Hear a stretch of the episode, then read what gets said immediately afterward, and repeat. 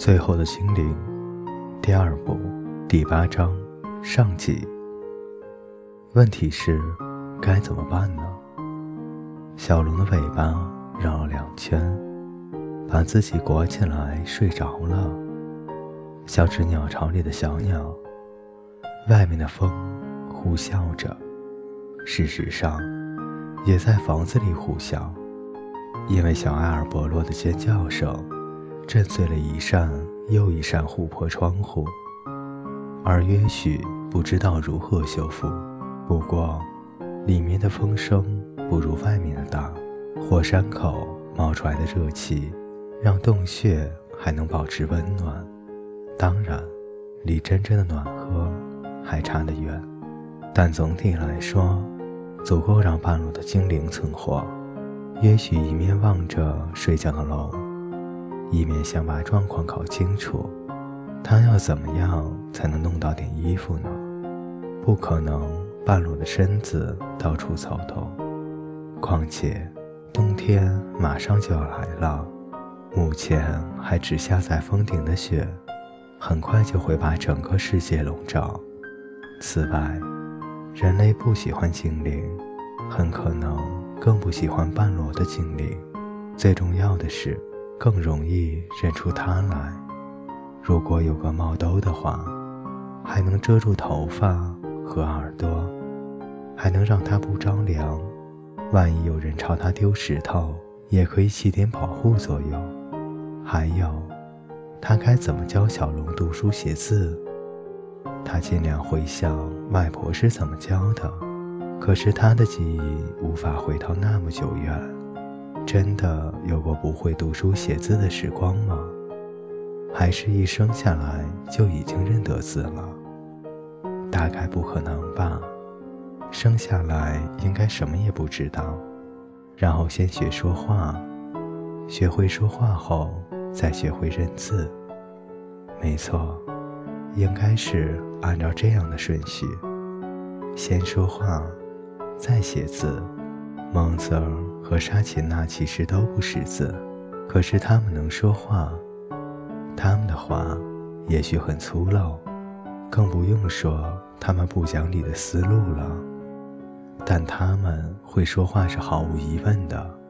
怎样才能走到人类的世界，而不被石头砸死、被剥皮、被吊死，或者被活活烧死？或者先用以上所说的几种方法杀死，再把尸体烧掉。答案很简单，他必须先找到蒙瑟尔和沙琴娜，他们会收留他，保护他，给他忠告。接下来的问题则是，怎么找到蒙瑟尔和沙琴娜呢？他可以出去打听，不知有多少年了。他没跟龙以外的人说过话，所以得先练习一下。对不起，大人。还是笨蛋。究竟哪个才是礼貌用法？他还是搞不清楚。不行，不行，他一定得准备的非常完善。只要犯一个错，可能就有石头丢过来。这可不是他想要的。对不起。高贵的先生，高贵的女士，你可知道沙琴娜和蒙瑟这两个人的住处？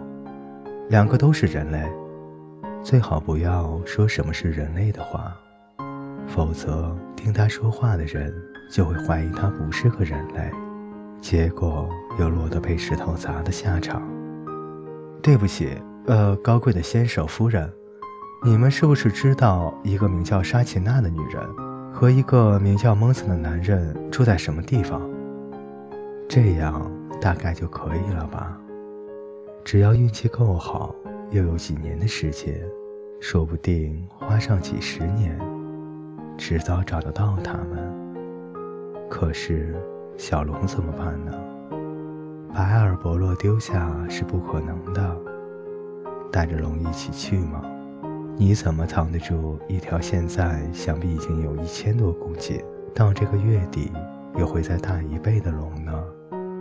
绝无可能，他得丢下小龙，可是不能像现在这样，不能把现在这样的龙丢下，让它迷失在无知的沙漠中。必须先教它说话和认字。一旦学会这两样，龙就可以自习。